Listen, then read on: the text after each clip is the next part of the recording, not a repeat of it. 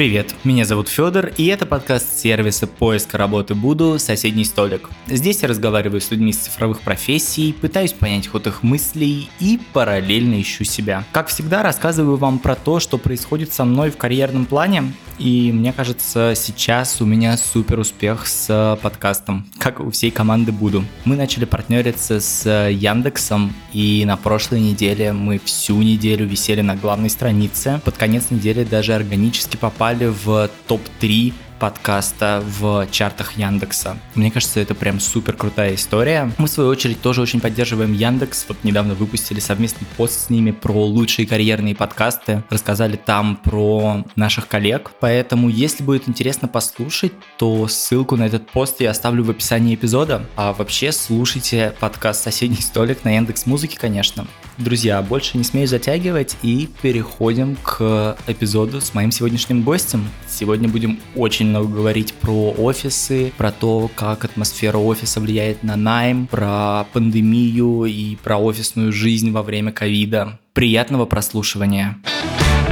Привет. Меня зовут Настя Колесникова, и последние 10 лет я и моя компания «Местная еда» занимаются тем, что всем мечтающим открыть свое кафе либо свой бизнес в гастрономии, мы помогаем это сделать. Открыть, кайфовать от этого дела, наслаждаться жизнью и быть счастливыми. Одним из самых кайфующих и счастливых людей в моем окружении является Паша Мельников. Мы знакомы с Пашей огромное количество лет, хотя я этого не помню. Он все время рассказывает мне, как я пришла на флакон, чтобы посмотреть площадку, а ему сказали, пойди поговори с этой девочкой, у нее какая-то классная идея. По-настоящему я познакомилась с ним совсем недавно, здесь, на Бали. Но у меня какое-то очень странное ощущение, что мы знакомы, он, наверное, уже и не эту жизнь, не прошлую, а может быть тысячелетие. По классике жанра я должна была бы вам сейчас рассказывать о том, какие удивительные компетенции, скиллы, силы характера, удивительная мудрость, эффективность и продуктивность есть в Паше. Но я хочу вам сказать о другом.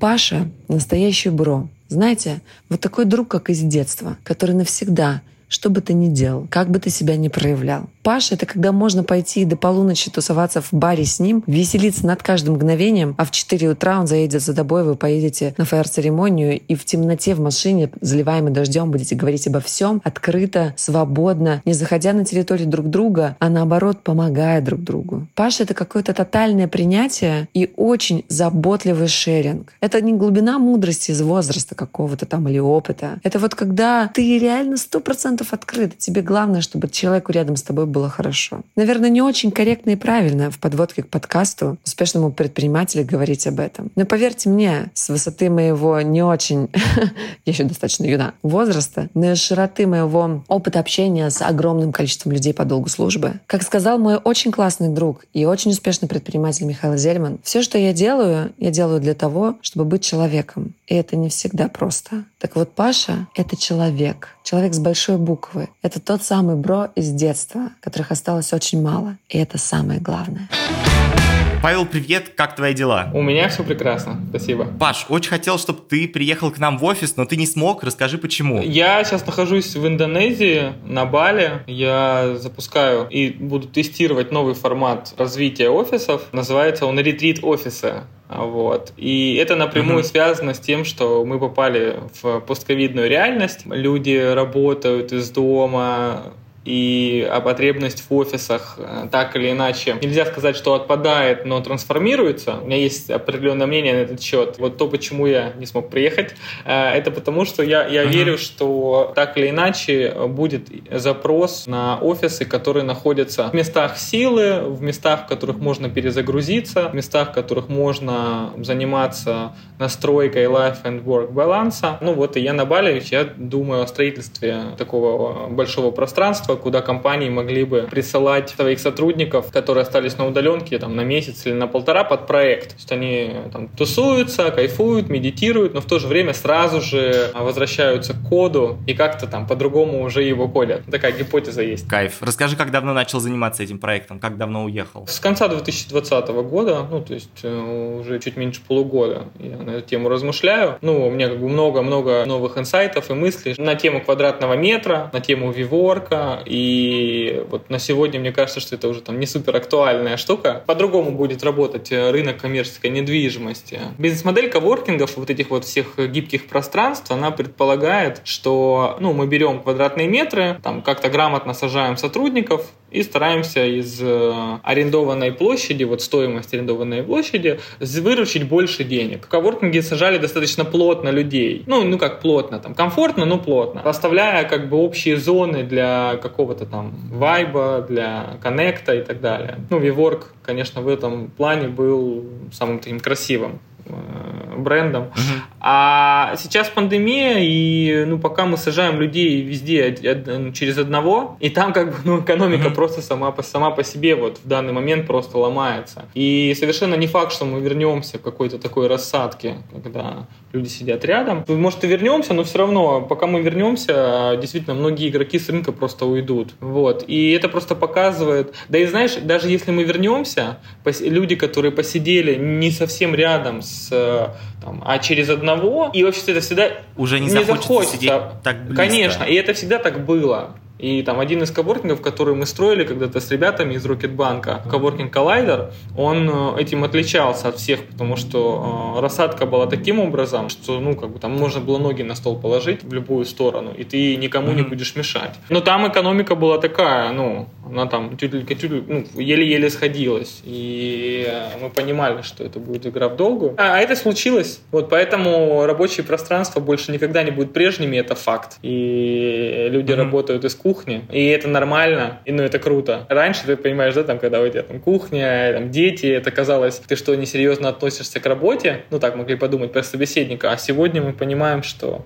И это не нужно было, это было в наших головах. Мы как бы больше, больше, да, больше да. пришли к тому, как оно должно быть на самом деле. Расскажи, а зачем вообще нужны коворкинги и офисы, если сейчас все можно делать удаленно? Насколько этот спрос, он в целом останется? Ну, я искренне считаю, и во мне точно такая штука есть, там, не потому, что я сам занимаюсь ну, строительством этих пространств, просто я исследую себя и смотрю на себя. И на окружающих часто нам нужно, чтобы у нас, в нас включилась какая-то вот рабочая внутренняя энергия, внутренний предприниматель. И бывает, что дома сложно это сделать. Или, допустим, хватает дома на какую-то часть, но дальше все равно нужно какое-то общение с командой, нужно там, ну, с руководством пообщаться. То есть нужно быть постоянно, я это называю на самом деле подключиться к рабочему вайбу. Так вот, здесь на Бали про вайб много говорят. Мы уже в делателях вообще активно это используем. У нас такая мантра про рабочий вайб.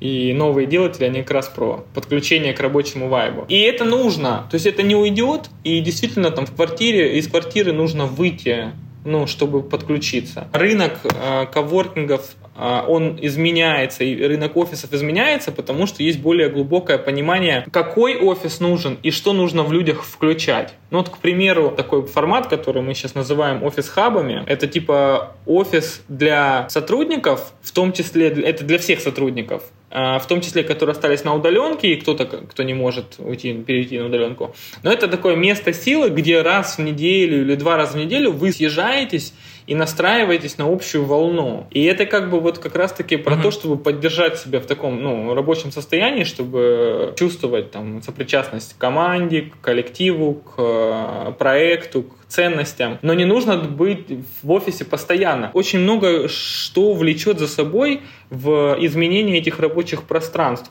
Ну, там, э, офис на тысячу сотрудников теперь не должен включать в себя все тысячи посадочных мест, а как мы, как я говорил раньше, не, да, значит, да. это полторы тысячи мест, потому что нужно теперь рассаживать их по-другому. А теперь это может быть офис на 100 человек, но только у них есть ротация. И, и uh-huh. это как бы очень круто. Вот, э, ну, вот офис Хаф это такой головной офис вот, как, с ротацией. Но здесь я бы добавил, опять же, что компания тоже должна переходить на некий гибридный способ работы, это значит, что у сотрудников появляется расписание, как они приезжают в офис, у них появляются некие системы а, отслеживания выполнения задач на удаленной работе. Ну и это может быть пока космос прозвучит, но там Рамблер говорит, что уже интегрирует такую штуку. Как э, состояние сотрудника э, идентифицировать, он вообще как бы продуктивен, непродуктивен. Это тоже важно, потому что если мы там работодатель или там, ну, там руководитель отдела понимает, знает, есть сотрудник, он знает, что у него есть задачи, но с, с невыполнением их он столкнется через какой-то такой длительный промежуток времени. Круто типа в моменте или круто в течение дня или недели трекать, там вообще происходит что-то или нет. И это, как правило, не, не закрытие задач какой-то системе, а это может быть просто какой-то там, ну, условно, я почему говорю, это как про космос, про биоритмы его чекать, про то, как он быстро отвечает, вот скорость ответа, то есть скорость закрытия галочки. Uh-huh. И это какие-то другие вещи, но это тоже будущее, которое наступает. Слушай, есть какое-то ощущение, что на самом деле новые офисы могут стать и каким-то форматом отсева сотрудников потенциальным. Ну, то есть это же очень сильно про осознанность и очень сильно про то, насколько ты можешь сам распоряжаться своим временем. Это действительно так? Большое количество людей отсеялось и не смогли работать вот в этих новых условиях? У меня такой информации нет, хотя вопрос абсолютно уместный. Ты знаешь, это будет, да, это отсев сейчас, но это возможность, конечно, а, навыки свои оттачивать. То есть просто есть категория людей, да, ну, более зрелого возраста, которые пока, угу. пока что, они не могут в это поиграться. Там, да, молодая аудитория выдохнула и такая, кайф, ну, то есть я теперь могу не ездить в офис, я там, заказываю кухню на районе и сижу там, работаю и время от времени включаю сериальчик, ну, там, Netflix. И это как бы супер гармонично. А кто-то, кто всю жизнь ездил в офис там,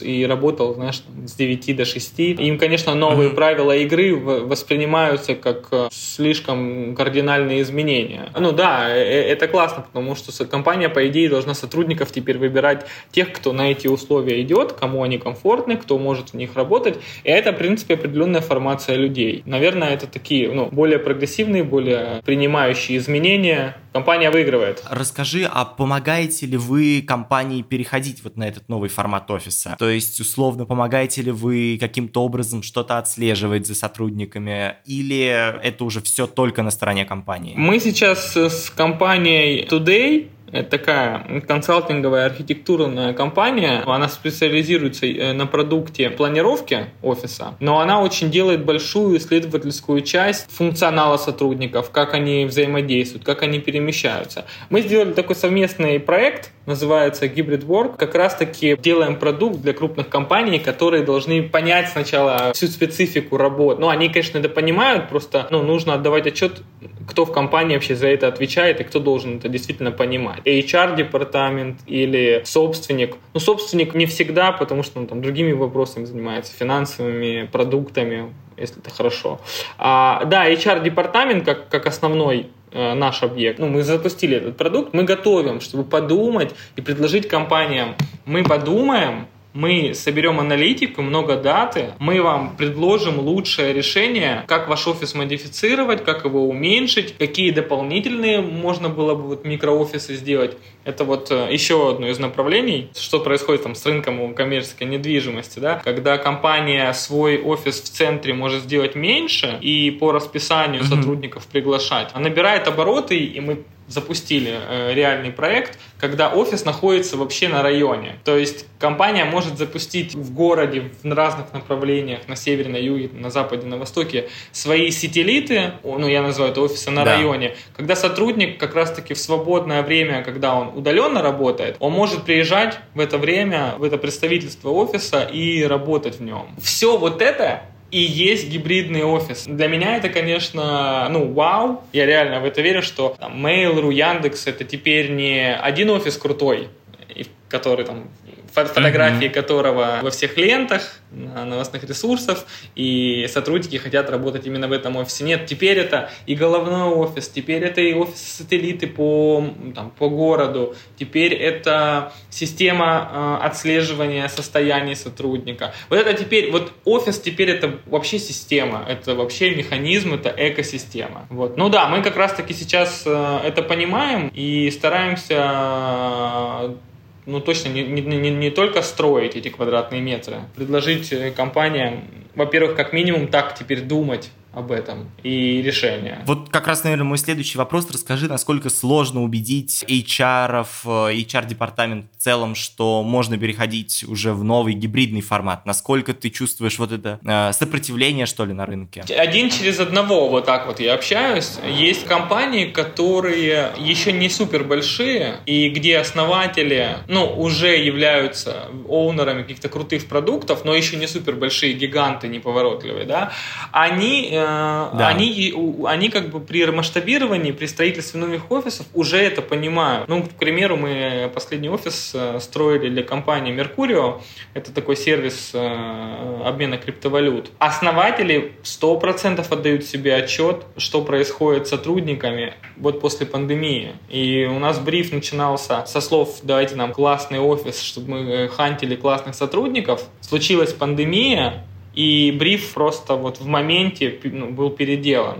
Теперь нам нужен офис, в который много сотрудников будут приезжать время от времени. Для них это было максимально комфортно, осознанно. Это кейс, э, ну вот, рабочий. И мы не сильно их убеждали. Мы транслировали свою позицию, а у них уже в голове есть это понимание. И в этом случае мы как бы только, ну мы их не убеждаем, мы усиливаем и говорим, что да, это действительно верный путь, как вы видите. И вот смотрите, какие могут быть решения. А есть другая группа клиентов, так или иначе, не знаю, связано это с возрастом или нет, но классический HR-директор, ну, как бы у него нету понимания там, изменений рынка. Он мыслит там категориями, ну, вот, устройства на работу сотрудников и вот этими ну, более консервативными категориями. Они заказывают какой-то простой продукт, ну, вот им, у, у них даже и задачи другие. Вот у нас, и такие проекты у нас есть. Вот у нас э, расширение, нам нужно посадить новых 500 человек. И они запрашивают классический офис. В их запросе а, для нас становится очевидным, что мы не можем вообще как бы идти в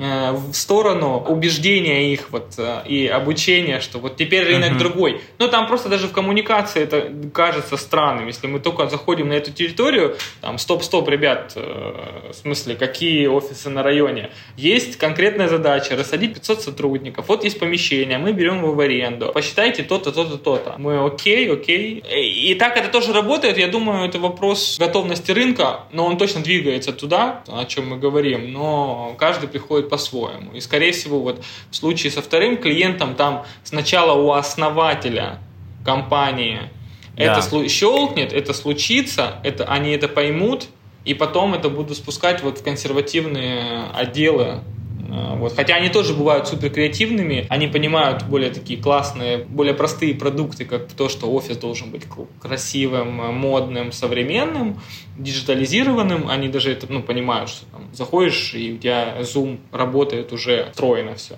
Это они понимают. Но да. вот глобально, как экосистема, пока еще нет, но мы над этим работаем. Но не сильно пропагандируем, мы показываем, как вообще можно работать, а дальше мы ищем тех, кто уже готов к этому. И рынок дальше будет, мне кажется, нас догонять. Паш, а можешь рассказать про то, насколько вообще офис может стать какой-то точкой притяжения для молодых талантов? Ну, то есть, насколько офис влияет на какое-то решение о найме сотрудника, вернее, о приходе сотрудника на работу? Ну вот если бы мы до пандемии с тобой общались, я бы, конечно, тут много чего сейчас сказал о том, что и рекламные кампании даже брендов и крупных компаний, они направлены на то, чтобы популяризировать и транслировать ценности компании через офис.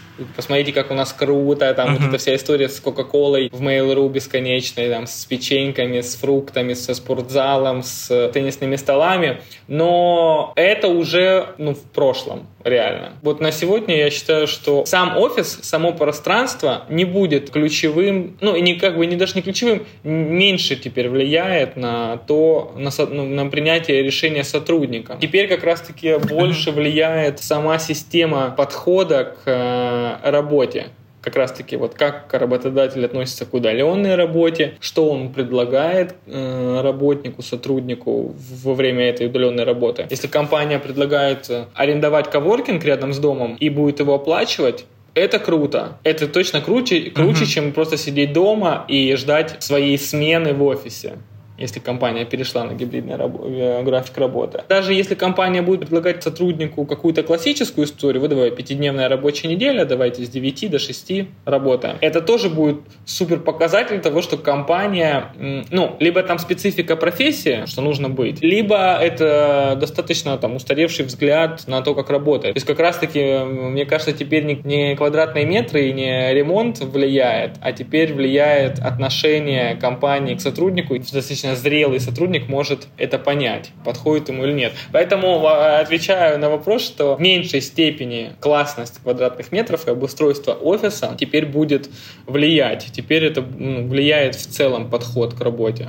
Хотя, ну, то, что мы строим, мы строим всегда круто, но я понимаю, что не этим теперь берет э, работодатель. А расскажи, почему в первую очередь людям сложно, э, ну, работодателям в первую очередь сложно перейти на новый формат офисов, если отбрасывать специфику э, работы? Первое – это то, что компания столкнулась с пандемией со своими сложностями. Она да, решает да. больше вопросы там, продуктовые, своей онлайн-трансформации. Я сейчас не говорю какую-то конкретную, но очевидно, что компании пандемию столкнулись с новым миром и теперь дорабатывают свои продукты. У них продукты меняются, и они, конечно, мне кажется, вниманием сфокусированы больше вот, вот там, в продуктах. А то, что происходит с рынком коммерческой недвижимости, и вот это все, это как бы, ну, это в лучшем случае решается партнерами, которые могут на это сфокусироваться, а если не могут, то значит это пока что идет вообще как бы по старой дороге, то есть это аренда офиса. Это с одной стороны, с другой стороны, я думаю, компании получают э, счета по-прежнему за свою аренду офисов. И теперь им кажется, что это странно платить такие деньги, которые они раньше платили, за площади, которые частично могут пустовать, потому что они отправили сотрудников uh-huh. на удаленку. И они как бы сами сталкиваются, то есть без даже какой-то э, пропаганды в СМИ, они сами сталкиваются с тем, что, окей, теперь каждая там, стоимость офиса, она просто для них становится неоправданно дорогой. Сотрудников отправили на удаленку, рынку, и оказалось так можно, и оказалось это выгодно. И они начинают сокращать, э, вот. Но, но так как это в целый комплекс всяких мер, сотрудников перебазировать, посчитать их, какие они, если говорим про компанию большую, то там, э, ну, это на самом деле действительно такое неповоротливое и серьезное решение, и риски где-то.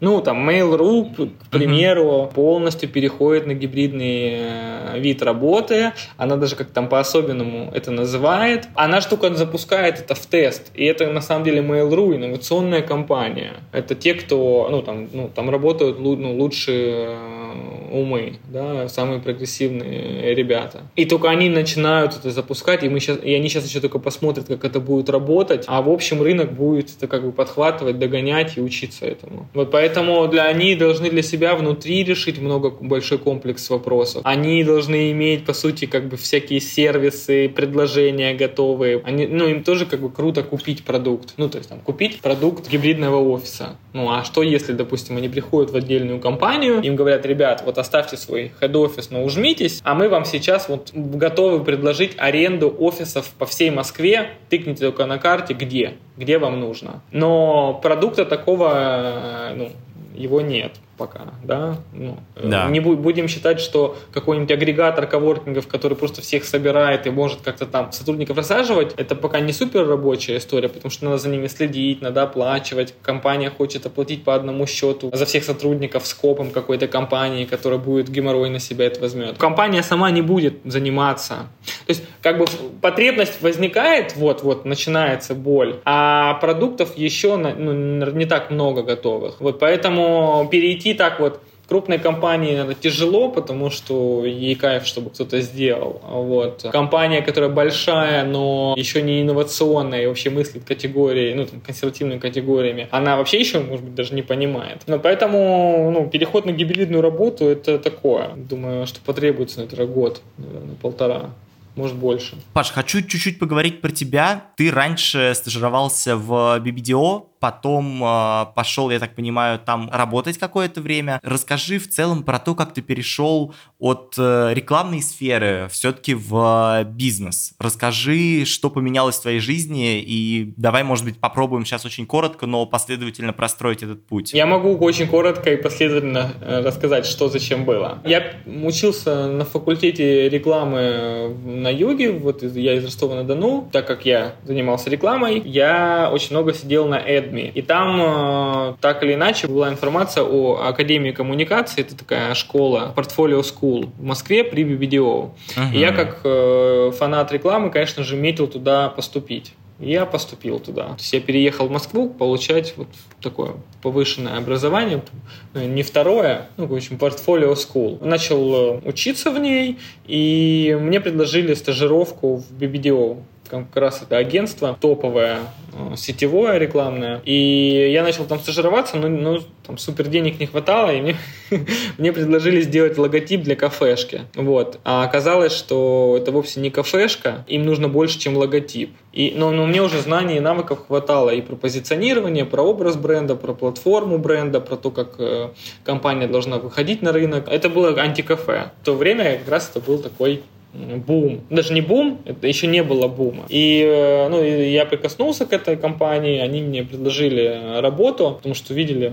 мою компетенцию. Я разработал вот некий бренд, э, стратегию выхода на рынок. И все это случилось очень успешно. Формат взлетел, а про антикафе говорили все, и мы как бы вот росли. Я чуть-чуть меньше стал заниматься рекламой как таковой, а я как бы перешел, вот здесь вот я перешел со стороны а, рекламного агентства перешел вообще как бы на сторону клиента ну так вот принято uh-huh. в этой среде говорить. Но и даже на стороне клиента получилось, что в моем управлении было пространство и был бренд.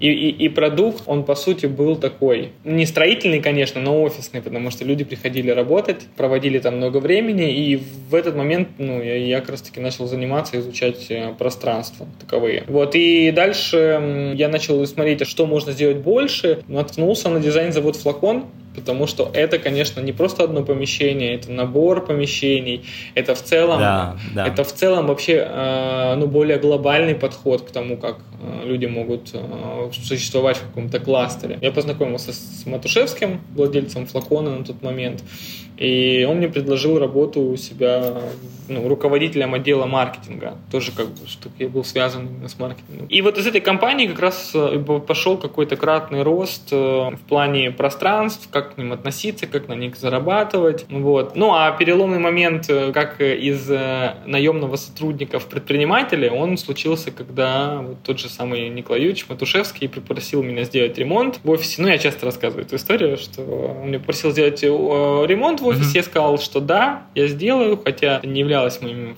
функциями. И по процессе, пока я делал, мне понравилось. То есть это прикольный такой менеджмент, менеджмент строителей. Я понимал, что нужно сделать. И у меня получилось хорошо, легко. И я понял, что ну, на этом, в принципе, можно зарабатывать, потому что я там сэкономил какие-то деньги для компании. Вот. И когда получился продукт, который я сделал, у меня как раз ну, так вот по сарафанному радио ребята попросили еще сделать. Попросили ребята сделать из Acer, Acer Russia, из, ну, понятно, да, бренд да. крупный. Вот потом ребята из э, Рокетбанка. И они как раз-таки покупали то, что я долгое время продавал. То есть я продавал даже не экспертизу, а продавал некую подушку такую между э, ими и строителями. То есть я такой буфер, который им позволяет не скатываться до общения с прорабами, инженерами и так далее, а им кайф там, со мной пообщаться, а я шел и ставил правильно технические задания строить. Вот. Но это тоже мы пару лет так работали, как, как прослойка. Сейчас, конечно, мы уже, ну, пришлось вот в, это, в, это, в эти два года трансформироваться из прослойки в осознанного предпринимателя про бизнес-процессы, про деньги, про задачи, про команду, про какой-то сервис, который мы можем оказать клиенту. Но это было все супер органично. Расскажи чем ты сейчас занимаешься вот в течение дня. Ну, то есть, э, давай, может быть, попробуем составить какой-то твой распорядок и сделаем это именно с фокусом на какие-то рабочие задачи. Ну, то есть, что вот сейчас входит в первую очередь в круг твоих вот таких прямых задач? Как предпринимателя или что больше здесь интересно? Как предпринимателя, конечно, да. У меня начинается день с, э, с вот, поездки в офис, ну, в коворкинг, э, даже здесь, как правило, начинается с планирования э, неделе по всем бизнесам. И в каждом бизнесе есть определенные направления, которые э, я прорабатываю конкретно. Вот. Но я люблю майндмэпы, Сейчас я уже даже не черчу, они так больше у меня в голове, но я понимаю, что какая компания, какая у нее сейчас вот э, первичная потребность. Мне нужно это самому понять, действительно понять, что самое главное, и правильно поставить задачу людям, которые мне могут в этом помочь, либо за это отвечают. Вот, это первое, э, скажем так, все компании, у меня их несколько, я правильно ставлю задачи людям. И второе, я все-таки стараюсь э, следить за финансовым положением и понимать потребности компании в финансах если они там на, на стадии инвестиций, и в тех, в тех ну, в деньгах, которые они приносят потому что есть зарплаты и прочее. Вот поэтому стратегическое планирование, задачи, фокус на финансы, ну, потому что это хороший показатель там, движения, не движения, вообще, что нам нужно делать. Вот, все, и дальше этот понедельник, он вот выглядит с того, что появляется куча сообщений от меня. В Москве по московскому времени это где-то там 5 утра, а люди получают задачи, там, вопросы и так далее. Все, и дальше это как бы на некий такой ритм на всю неделю, потому что вот с этим ритмом э, как раз-таки команды работают. Возвращаются с ответами, с вопросами. И вот так вот это как бумеранг. Запустил, дальше он возвращается. Расскажи, насколько у тебя сейчас большая команда? Давай, может быть, про каждый из твоих проектов. В компании делателей офисов у нас э, ключевых партнеров настроя, но все-таки команда, которая так или иначе с нами работает, работает, это, ну, наверное, человек 30. Э, вот. Но я здесь бы добавил, что многие вещи, конечно же, работают на аутсорсе. У нас нет пиар, пиар-отдела, но есть пиар-агентство, которое нас обслуживает. Так вот, если всех собрать, если и представить, что это все наши сотрудники по маркетингу, по пиару, по каким-то подрядным работам, я думаю, сотрудников 100 будет. Такое движение, оно уже как бы никому не нужно, оно ну, устарелая модель. Больше обязательства. Вот. А основной костяк не, не очень большой. Три фаундера и человек 30. Это те э, люди, которые на нас работают непосредственно оформленные. Вот второй проект это Fast Office. Это команда, которая развивает направление офисов на районе. Она небольшая. Сейчас мы сделали MVP, и там у нас, ну, по сути, там 6 человек работают как команда. Немного, нам сейчас этого достаточно для привлечения инвестиций. Дальше, после привлечения, мы будем масштабировать в том числе и команду. Паш, наверное, такой завершающий вопрос. Давай поговорим про то, как вот сейчас будет выглядеть офис будущего, наверное, через год. Вот что изменится по отношению к текущему моменту с точки зрения офисов э, в 2022? 2022 год.